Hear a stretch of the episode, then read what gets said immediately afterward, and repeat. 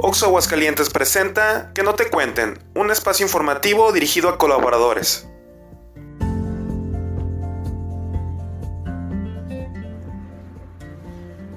Buen día, bienvenidos a esta nueva emisión de su espacio informativo para que no te cuenten información a la vuelta de tu vida.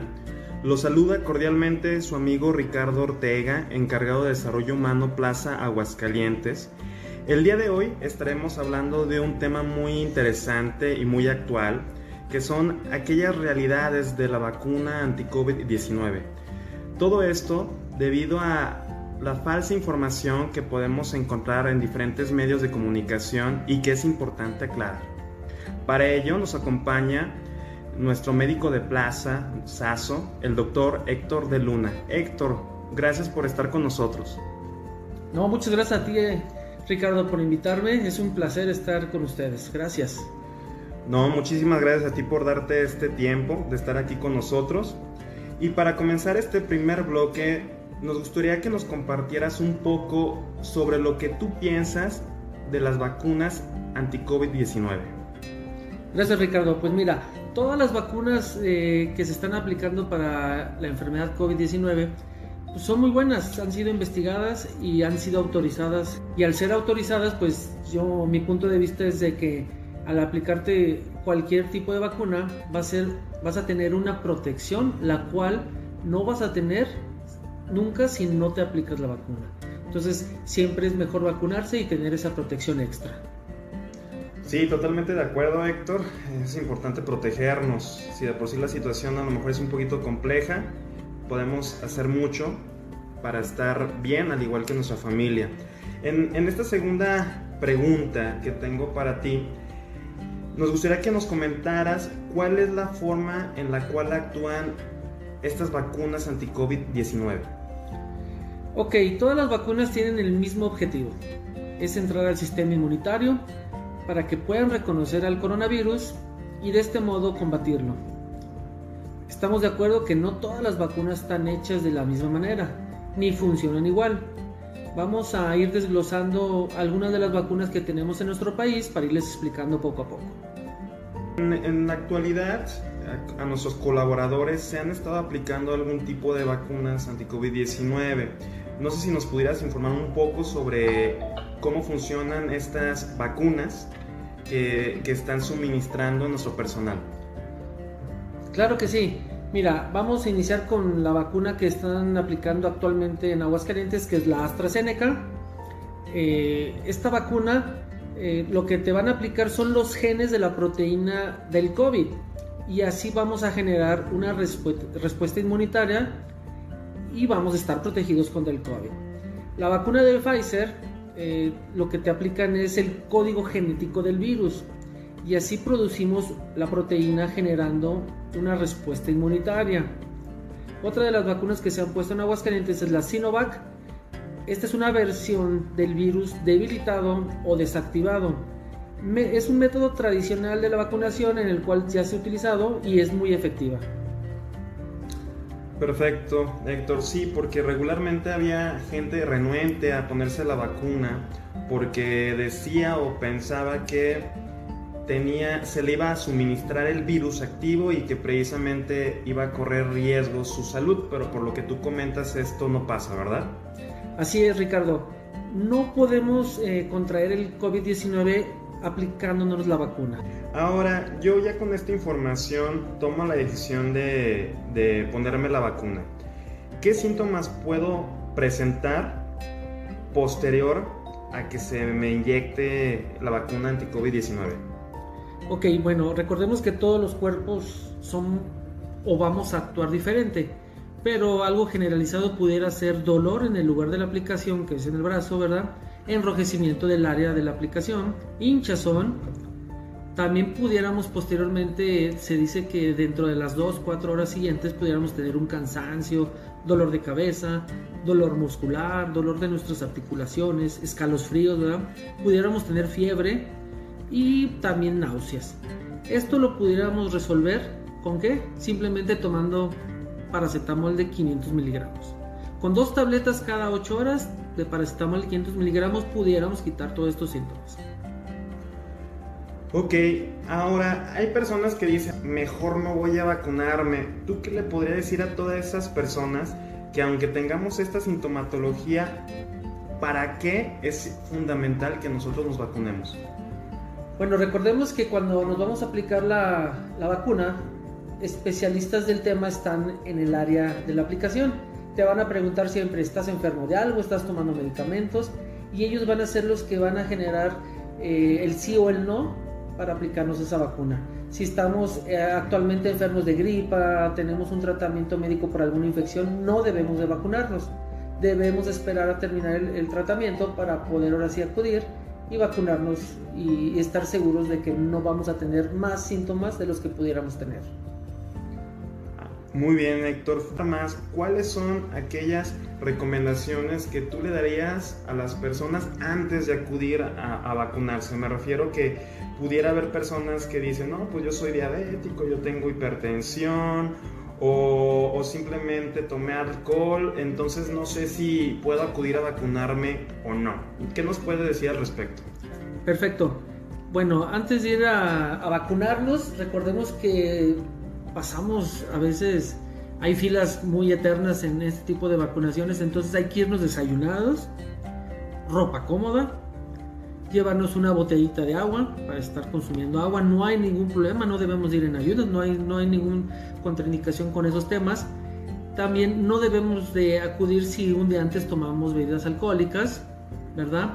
Tampoco eh, podemos eh, decir que los diabéticos o los hipertensos no deben de, vacunarse, ya que ellos son eh, personas vulnerables con el tema de, de, esta enfermedad viral. Entonces todos deben vacunarse. Aquí sí bien importante comentarle a la enfermera, al doctor que te va a aplicar la vacuna, si estás tomando anticoagulantes. ¿Cuáles pudieran ser los anticoagulantes más comunes en nuestro país? Pues puede ser desde la aspirina, que es lo mismo que el ácido acetil salicílico que tomamos regularmente las personas que, que padecemos esas enfermedades.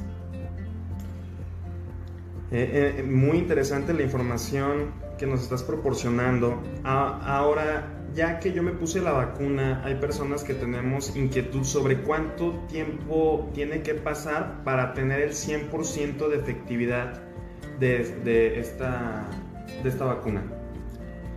Bueno, como, como estamos aprendiendo mucho y cada día de esta enfermedad, y obviamente pues es la primera vacuna que estamos, eh, se está autorizando, se está aplicando para, para el COVID-19, se dice que entre dos semanas pudiéramos ya tener la inmunidad hacia el tema del COVID-19. Dos semanas posterior a la segunda dosis de las vacunas que se aplican dos veces y dos semanas con las vacunas que se aplican solamente en dosis única.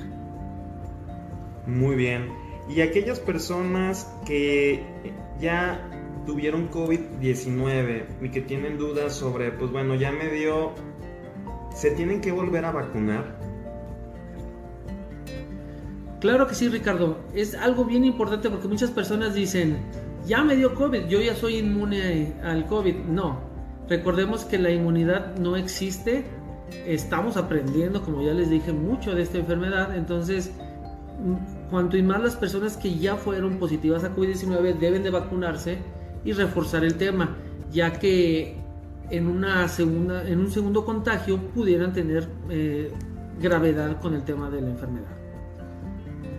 Muy bien, resumiendo con toda esta información valiosa que nos estás proporcionando, pues nos queda claro que uno, es, es nuestro deber irnos a vacunar, que es nuestro deber también el seguir las indicaciones que nos dan los médicos, el, ir bien alimentados, con ropa cómoda, eh, ser muy honestos con las respuestas a las preguntas que nos proporcionan o nos, da, nos hacen los enfermeros, por ejemplo, si estamos tomando algún medicamento en particular, decirlo, precisamente por el beneficio de nuestra salud.